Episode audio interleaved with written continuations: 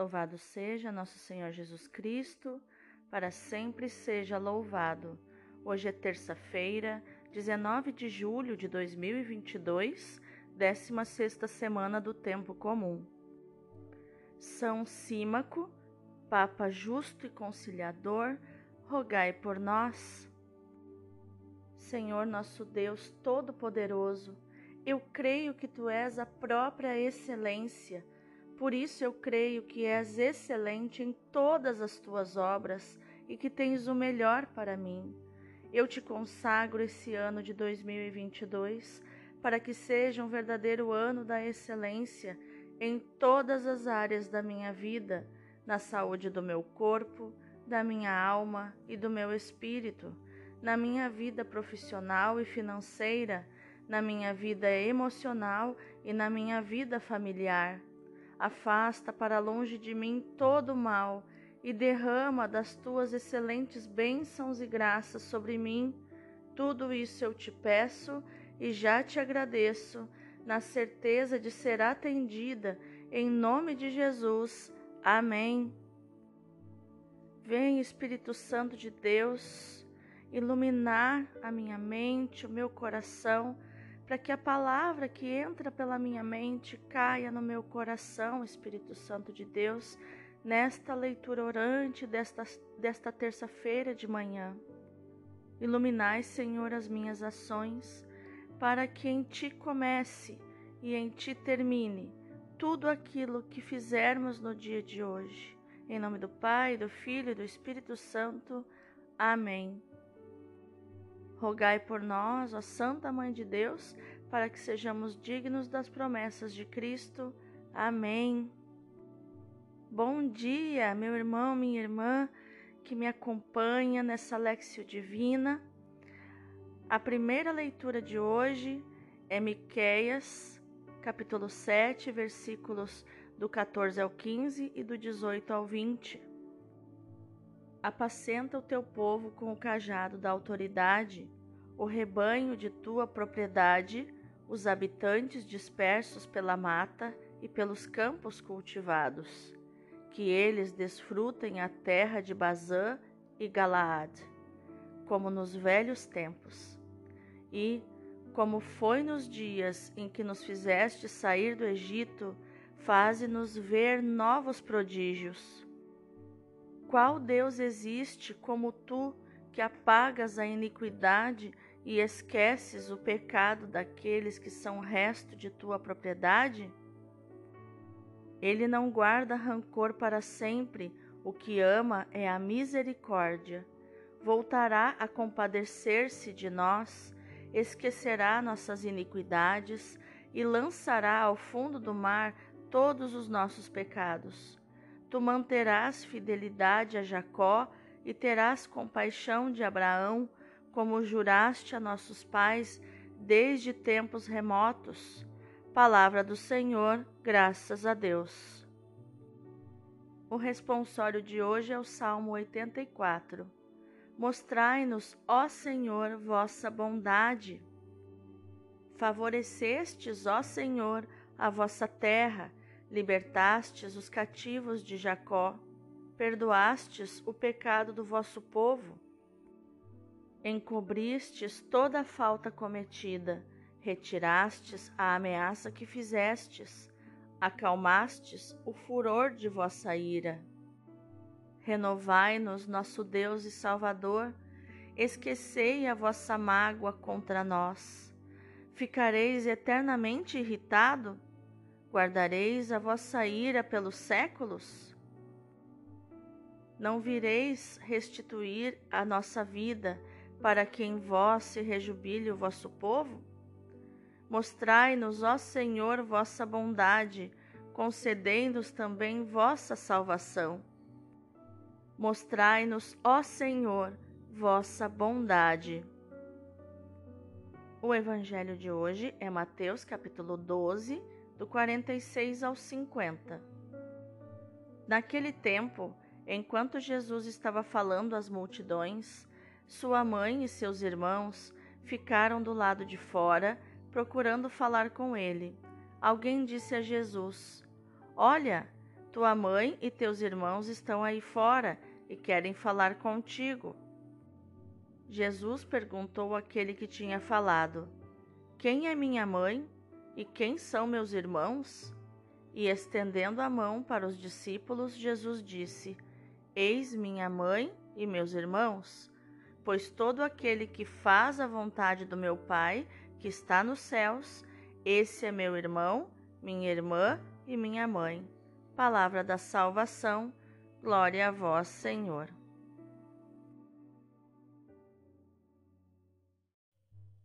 Então, agora que lemos os textos de hoje, da liturgia de hoje, vamos ao contexto dessas leituras.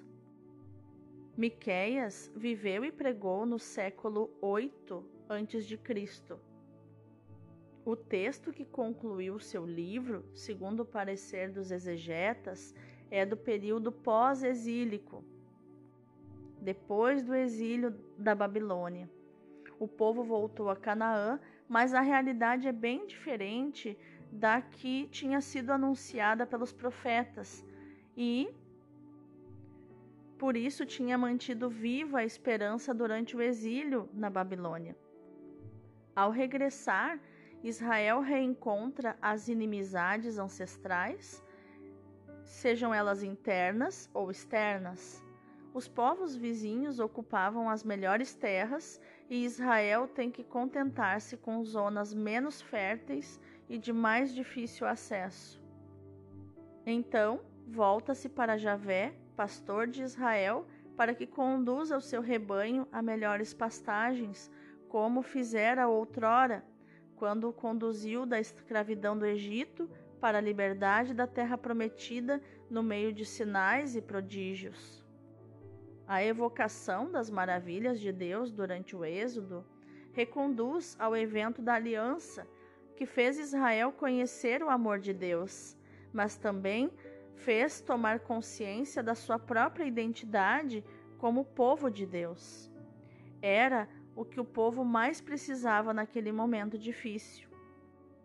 A oração salmódica, que constitui este texto, termina louvando a misericórdia de Deus, que perdoa as culpas, porque é lento para a ira e rico em misericórdia, como nos diz Êxodo 34, 6. Deus não busca o castigo para os homens, mas a sua conversão a fim de os cumular dos seus dons. Por essa razão, a oração torna-se explícita. Mostrarás a tua fidelidade a Jacó e a tua bondade a Abraão, como juraste a nossos pais desde os tempos antigos, nos diz o versículo 20. O salmo de hoje também vai é, louvar a Deus porque foi misericordioso e não olhou para os pecados do seu povo. Já no Evangelho, Marcos informa que os familiares de Jesus não acreditavam nele. Até pensavam que tinha enlouquecido, por isso tentavam levá-lo para casa, como nos diz Marcos 3:21.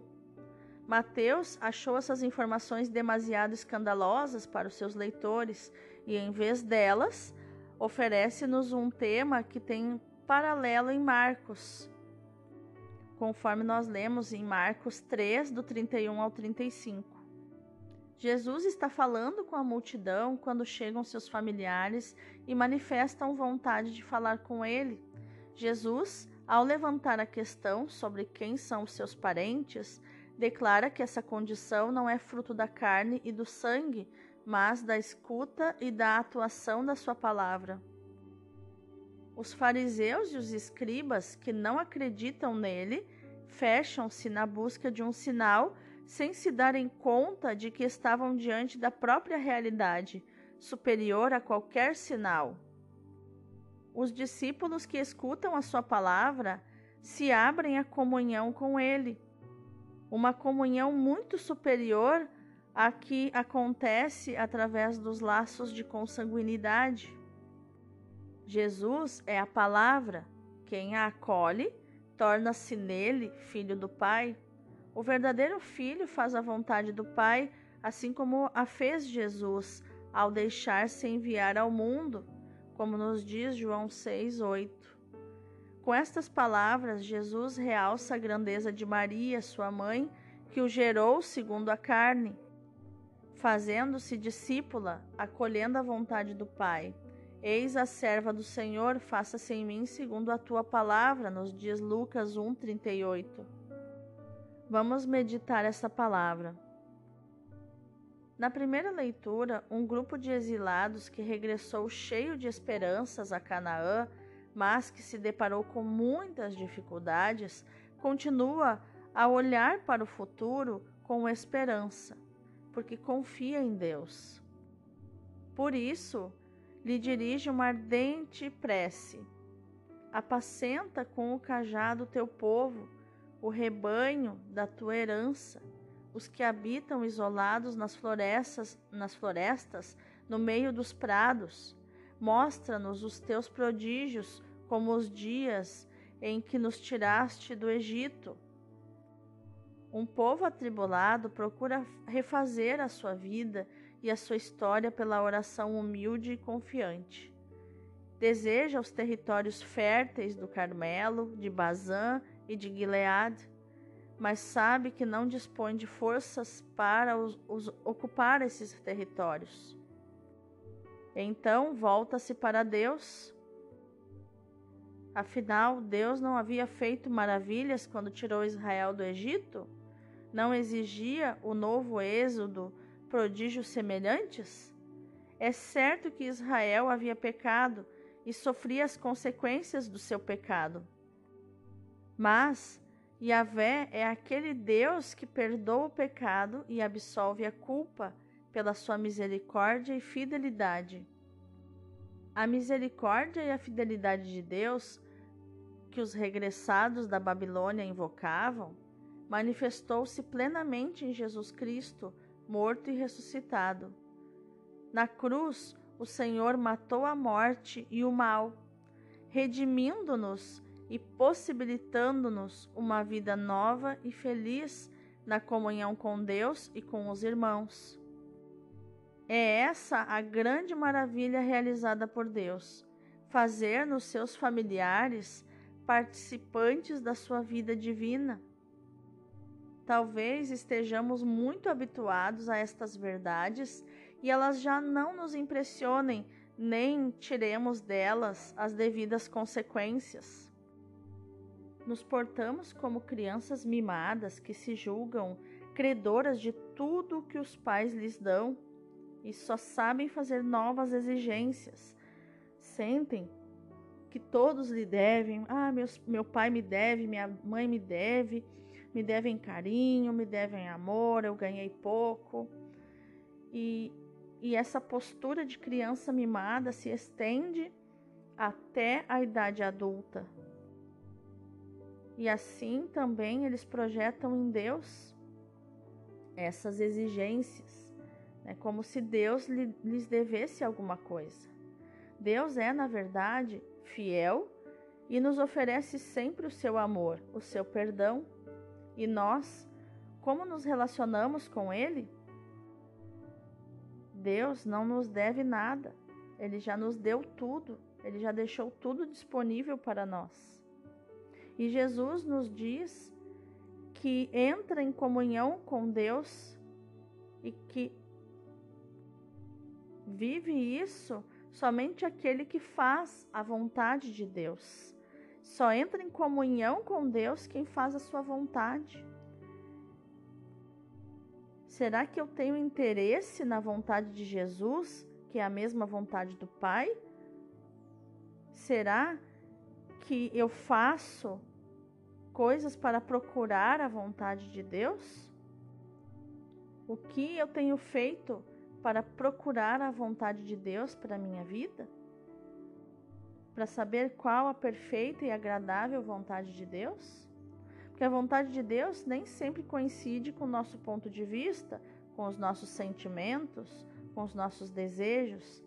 Deus nos manifesta a sua vontade, antes de mais nada, pela sua palavra. Em Jesus, Deus já nos disse tudo o que ele queria nos dizer. Conhecemos a Sagrada Escritura? Como procuramos conhecer cada vez mais essa carta de Deus aos seres humanos? Conhecer implica fazer. Vivemos com coerência a palavra de Deus que escutamos? Não é suficiente escutar a palavra, é preciso guardá-la e pô-la em prática, como fez a Virgem Maria. Eis a serva do Senhor, faça-se em mim segundo a tua palavra ela diz em Lucas 1,38.